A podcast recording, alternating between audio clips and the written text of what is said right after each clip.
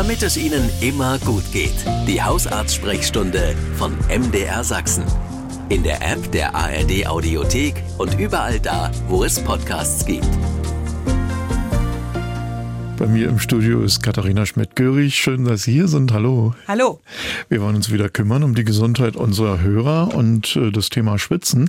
Das ist ja im Moment für viele ein Thema, auch für einen Hörer, der sich gemeldet hat äh, und uns in seiner E-Mail berichtet hat, dass er körperlich stark arbeitet, er ist im Straßenbau tätig und am liebsten würde er nach einer Stunde Arbeit gleich immer unter die Dusche springen.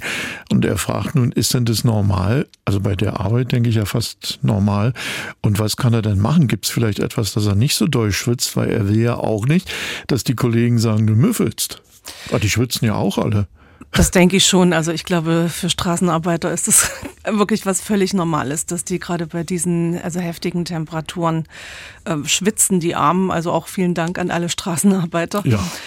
Ähm, das Schwitzen ist eigentlich eine ganz, ganz wichtige Errungenschaft des Menschen, kann man sagen. Es gibt nicht allzu viele Säugetiere, die das können. Und das bedeutet, dass wir unsere, äh, dass wir eine körpereigene Klimaanlage haben. Also das Schwitzen, gerade bei diesen Temperaturen, hilft, also dadurch, dass sich quasi diese Feuchtigkeit auf der Haut verteilt, dass wir Verdunstungskälte nutzen können, wie eine ganz normale Klimaanlage tatsächlich. Und das sorgt dafür, dass unsere Körperkerntemperatur eben erhalten bleibt bei diesen 37 Grad und eben, dass wir nicht erhitzen, muss man dran denken. Ne? Also wenn, so wie, wie es gefährlich ist, wenn wir hohes Fieber haben, Mensch hält nur bis 42 Grad aus und danach wird's ganz schön schwierig für uns zu überleben. Also Schwitzen ist eine überlebenswichtige Eigenschaft, die wir haben. Natürlich gibt's dann manchmal Probleme, wenn man so unheimlich viel schwitzt. Bei diesem Wetter ist es einfach normal. Es ist heiß und wir regulieren so unsere Temperatur. Es bringt dann nicht allzu viel dauernd zu duschen, auch wenn man so dieses Bedürfnis mhm. hat. Sinnvoller ist sich eigentlich einfach immer nur abzutrocknen und das also so dass der Schweiß nicht zu sehr genau, auf der Haut hängt. Ja. Richtig. Jetzt, wenn Sie das so beschreiben und sagen körpereigene Klimaanlage, dann müsste ja Angstschweiß eigentlich völlig anders funktionieren, weil der hat ja mit Temperatur nicht zwangsläufig zu tun. Ja, tatsächlich ist es auch eine andere Art von Schweiß. Also dieser, ich sag mal so, dieser Kühlschweiß, den wir jetzt so bei diesen Temperaturen äh, mhm. entwickeln, der ist äh, auch gleichzeitig ein, ein, ziemlicher Schutz, ist relativ sauer vom pH-Wert. Äh, das heißt, schützt auch gleich noch gegen, äh, gegen Fremdkörpereindringlinge und so weiter. Äh, der Angstschweiß oder Stressschweiß, das ist eher eine vegetative Reaktion auf eine Stresssituation. Kennen sicherlich auch manche Leute, so Prüfungssituationen oder Aufregung, wenn dann eben auch noch das Herz schneller schlägt und so. Und das ist tatsächlich noch mal ein bisschen anders geformter Schweiß. Der hat noch, äh, der ist auch etwas anders zusammengesetzt. Da sind noch mehr Hormone und alles Mögliche drin. Der müffelt manchmal auch ein bisschen mehr. Aha. Das liegt daran, dass der auch eine gewisse Signalwirkung hat, die man auch leider schlecht beeinflussen kann. Ähm, also es ist tatsächlich eine Stressreaktion. An dem kann man ein bisschen was arbeiten, indem man eh so lernt, so Stress zu regulieren. Aber Aha. tatsächlich ist uns da auch ziemlich viel genetisch vorgegeben, kann man nur bis zu einem bestimmten Grad beeinflussen. Ja, also äh, Schwitzen, das haben Sie ja auch jetzt bei dem klimatisierenden Schwitzen, das hat ja in der Evolutionsgeschichte auch irgendeine Ursache. Bei dem äh, Stress oder bei dem Angstschweiß, welche ist es da, die uns die Natur oder die, ja, die Zeit mitgegeben hat? War das, das auch eine Schutzfunktion? Funktion oder so, dass der Prüfer wegrennt? Möglicherweise. Also tatsächlich signalisieren wir damit alles Mögliche. Tatsächlich ist auch das natürlich eine, Klima, äh, hm. eine Klimaregulation. Ich denke, da gibt es auch äh, allerhand Funktionen, die wir jetzt nicht mehr zwingend bräuchten eigentlich, äh, die eher lästig sind. Aber tatsächlich äh, hat, ähm, also haben auch so unsere Körpergerüche, die wir entwickeln, ja eine nicht unerhebliche Signalwirkung. Ja, vertreiben also, und solche Dinge. Ne? Genau, auch also in diesem Spruch, man kann jemanden riechen, liegt so wirklich ganz viel evolutionäre und physiologische Wahrheit drin. Also es gibt tatsächlich auch äh, so zueinander passende Körpergerüche und Körperdüfte. Babys zum Beispiel, die ja für, gerade für die Eltern unheimlich duften. Äh, Teenager, wenn sie dann ihre Hormone beginnen Stimmt, ja, zu, genau. zu entwickeln und Eltern kennen das sicher, dass das eigene Kind plötzlich wie ein kleiner Iltis riecht. Ja, ja auch das hat so funktioniert Variationen in der hm. Signalwirkung. Ja, das ist spannend. Also wir haben echt so aus der Steinzeit eine Menge mitgekriegt, gerade wie Männer. Und äh, eine schöne Frage haben wir hier bekommen aus Nobitz von einer Hörerin. Sie möchte nämlich äh, gern wissen, sie hat gehört, dass Hula-Hoop-Reifen Sport machen eine tolle Sache ist für das körperliche Wohlbefinden. Und äh, sie fragt sich nun, ob sie das auch mit Rückenschmerzen kann. Der Schmerz bei ihr kommt aus dem Lendenbereich. Sie wird es aber nicht schlimmer machen, sondern will sich eher ja was Gutes tun. Also ganz prinzipiell ist es eine sehr gute Idee. Aber Hula Hoop ist gar nicht so einfach. Und äh, ich würde es der Hörerin empfehlen, erstmal vorsichtig zu probieren. Äh, aber gerade bei so Blockierungen und muskulären Verspannungen kann Hula Hoop wirklich hilfreich sein.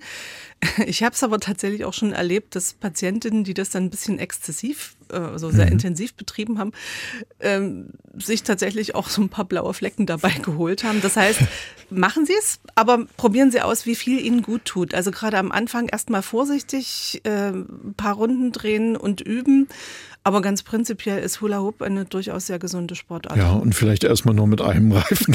genau.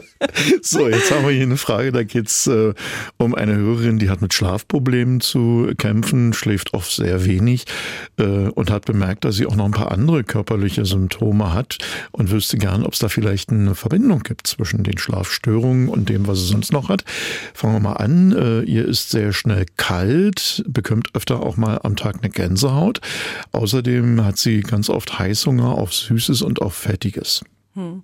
Das mhm. klingt nach allerhand Problemen, wo ich denke, sie sollte sich mal vertrauensvoll an ihren Hausarzt, ihre Hausärztin wenden.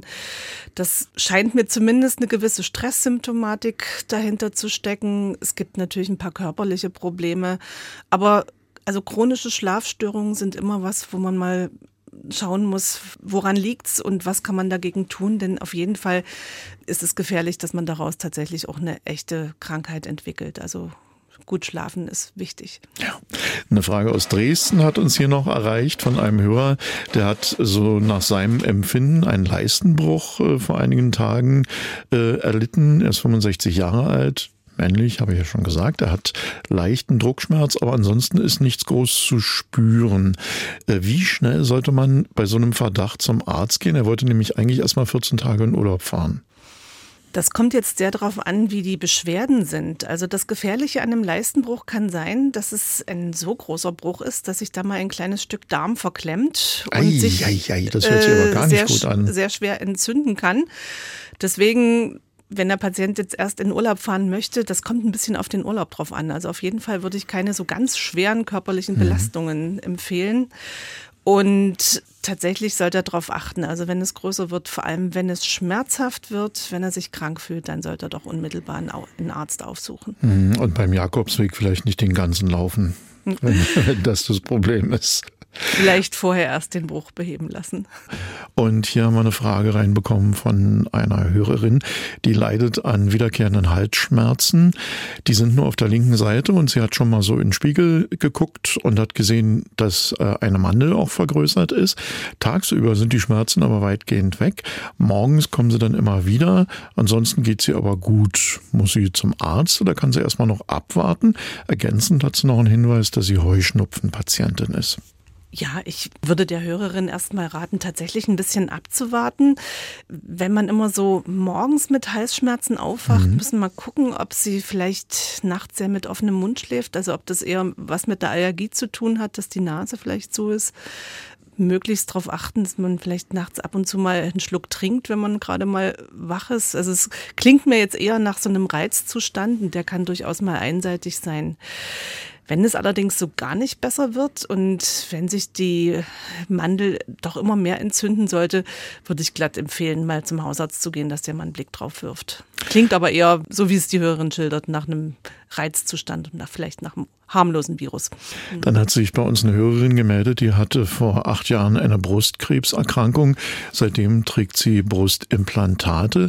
Sie hat gelesen von einer Krankheit, äh, Breast, oder ich übersetze hier, äh, äh, Brustimplantatkrankheit, würde ich es jetzt mal ganz äh, simpel übersetzen, dass das dazu führen kann, wenn man Implantate hat. Und sie hat natürlich Angst davor und äh, wollte mal fragen, wie oft dann sowas passieren kann und ob man das vielleicht vorher mal untersuchen lassen sollte oder regelmäßig?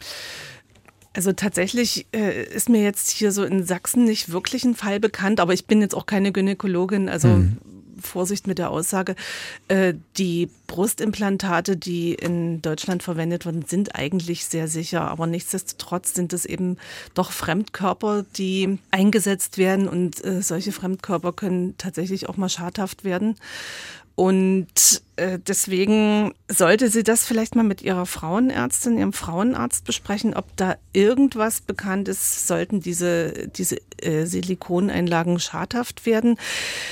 Solange die intakt sind, muss sich eigentlich keine Sorgen machen. Und wenn sie das bis jetzt gut vertragen hat, dann spricht das auch alles dafür, dass das so bleiben wird. Nur wenn eben Schmerzen, Entzündungszeichen oder sowas auftreten, dann unbedingt melden. Und natürlich ist das, also bei einer Brustkrebspatientin ist es ja wirklich eine andere Indikation, aber man sollte eben das doch sehr, sehr kritisch prüfen, ob wirklich eine weibliche Brust künstlich verändert werden muss, nur um irgendwelchen Schönheitsidealen zu genügen.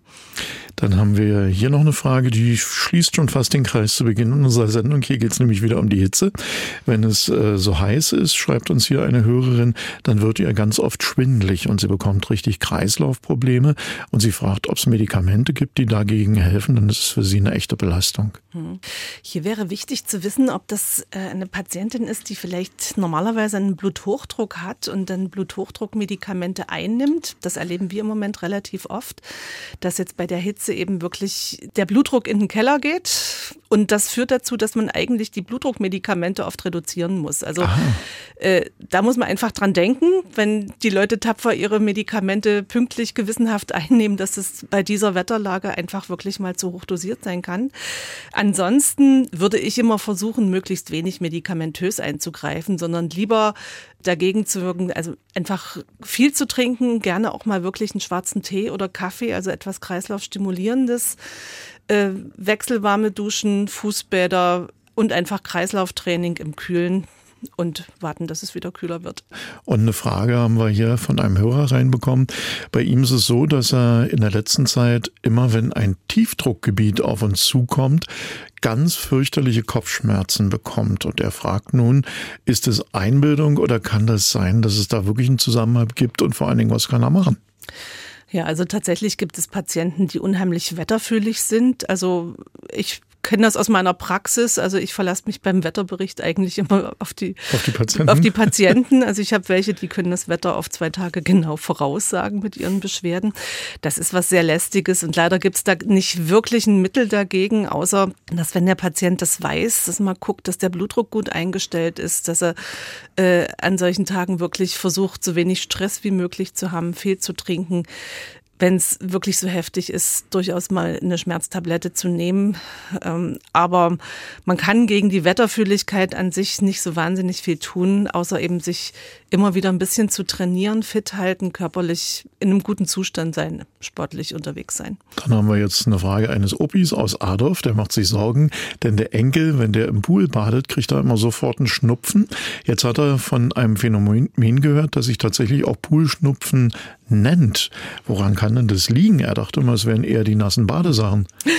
Ja, tatsächlich sind ja äh, normalerweise die Pools mit ganz ordentlich Chlor äh, versehen ja. und äh, das ist häufig auch eine gewisse Schleimhautreaktion auf diese Chlorbestandteile, die man entwickelt. Es ist meistens bei Kindern eigentlich unkompliziert, äh, dass dann mal die Nase läuft und man muss nicht gleich an eine Erkältung denken.